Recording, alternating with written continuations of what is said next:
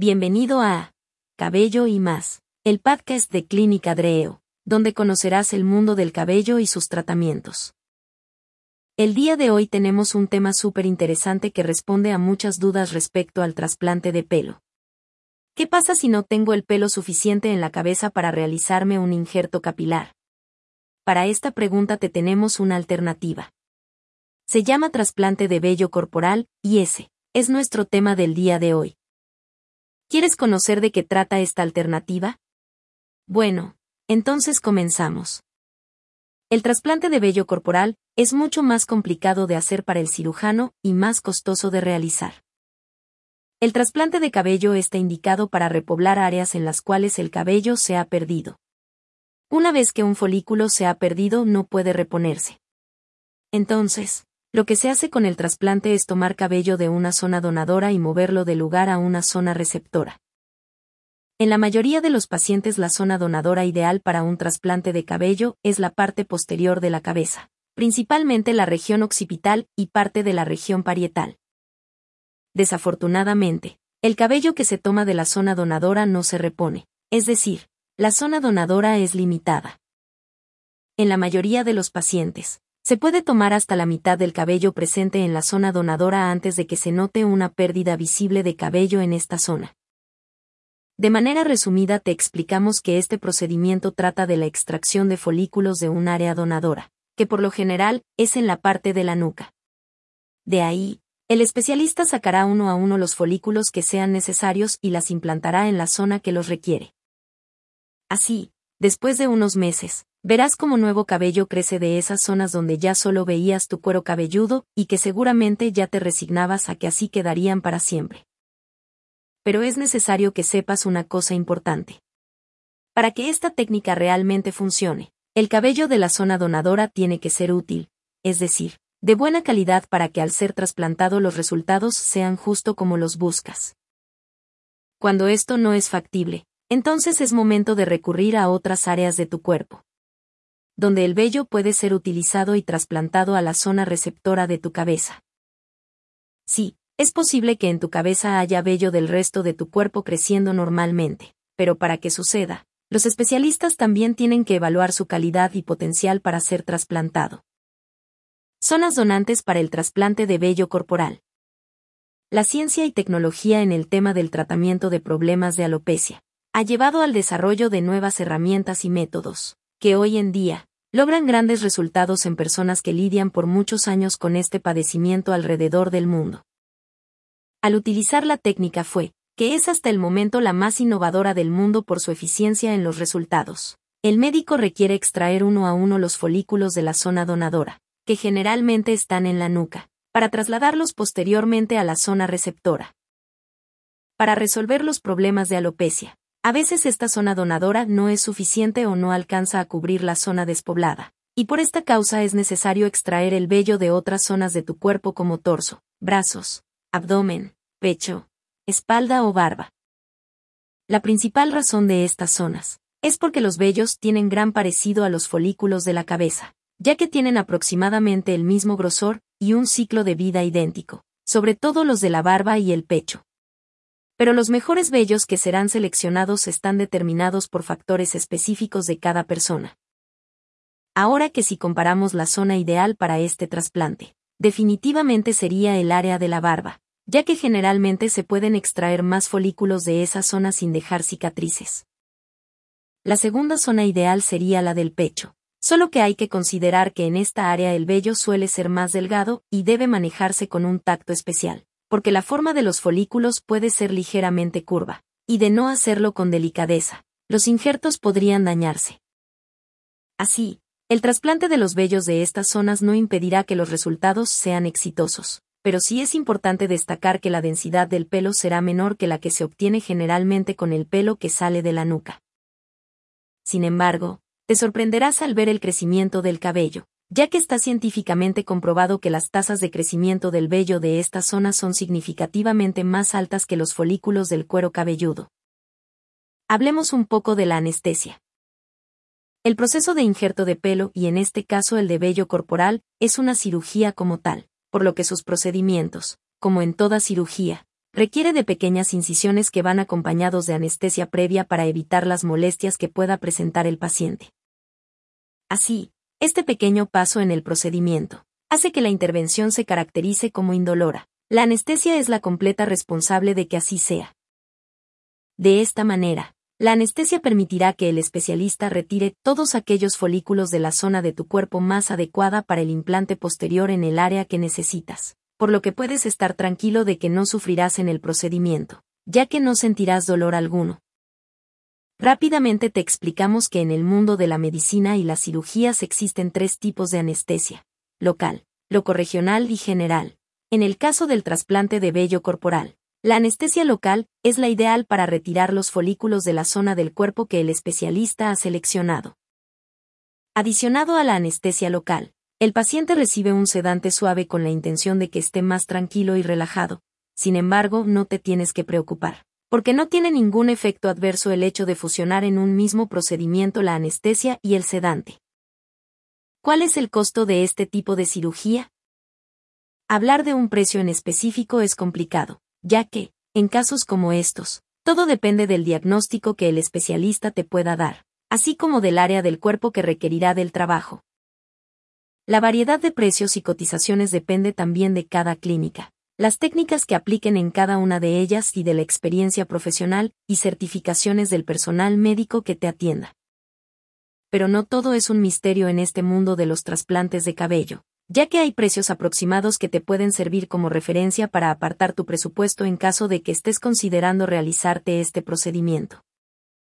Un injerto de cabello desde el punto de trasplante de vello corporal ronda aproximadamente en los 57 mil pesos en México y en Estados Unidos el precio va alrededor de los 221 mil pesos. ¿Cuál es su duración? Ya que el trasplante capilar es un proceso quirúrgico, el tiempo que requiere el especialista para terminar todo su trabajo es prolongado. También depende de la técnica que el médico emplea para el trasplante. En este caso, la técnica fue es hasta el momento la más recurrida e innovadora, por ser poco invasiva y tener los mejores resultados en el proceso de recuperación. Se caracteriza porque el especialista es el encargado de extraer uno por uno todos los folículos que necesita para el injerto. Por causa de este mismo procedimiento, que, en conjunto con el paso de la extracción de folículos y la implantación en la zona receptora, la duración de esta cirugía ronda entre las 8 y 10 horas. Esta cirugía funciona prácticamente igual al trasplante de cabello tradicional, solo que la modificación está en que el vello que se injertará en tu cabeza proviene de alguna otra zona de tu cuerpo, y no precisamente de la zona de la nuca, que es el área común de extracción de folículos. Sí, es posible que en tu cabeza crezca vello de tu pecho, barba, brazos o piernas, y esto dependerá de la calidad de los folículos que haya en tu cabeza. Esto inicia cuando el médico confirma que el cabello del área donadora ubicada en tu nuca no es suficiente en cantidad y calidad como para ser trasplantado al área con alopecia, que es la zona receptora.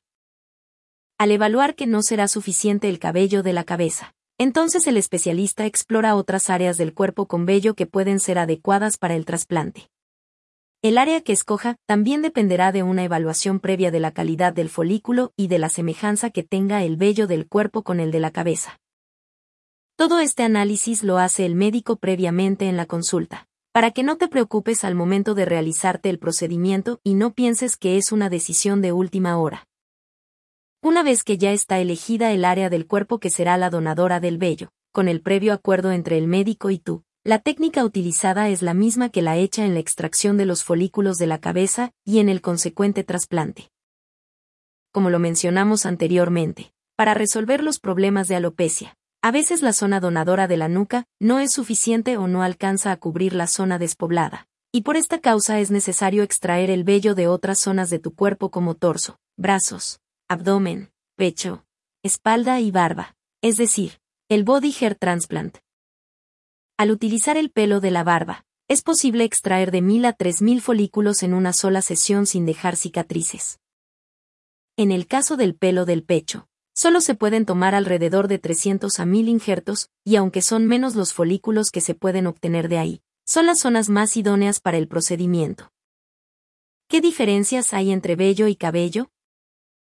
Durante muchos años hemos pensado que entre las palabras pelo, vello y cabello había diferencias al referirnos a ellas.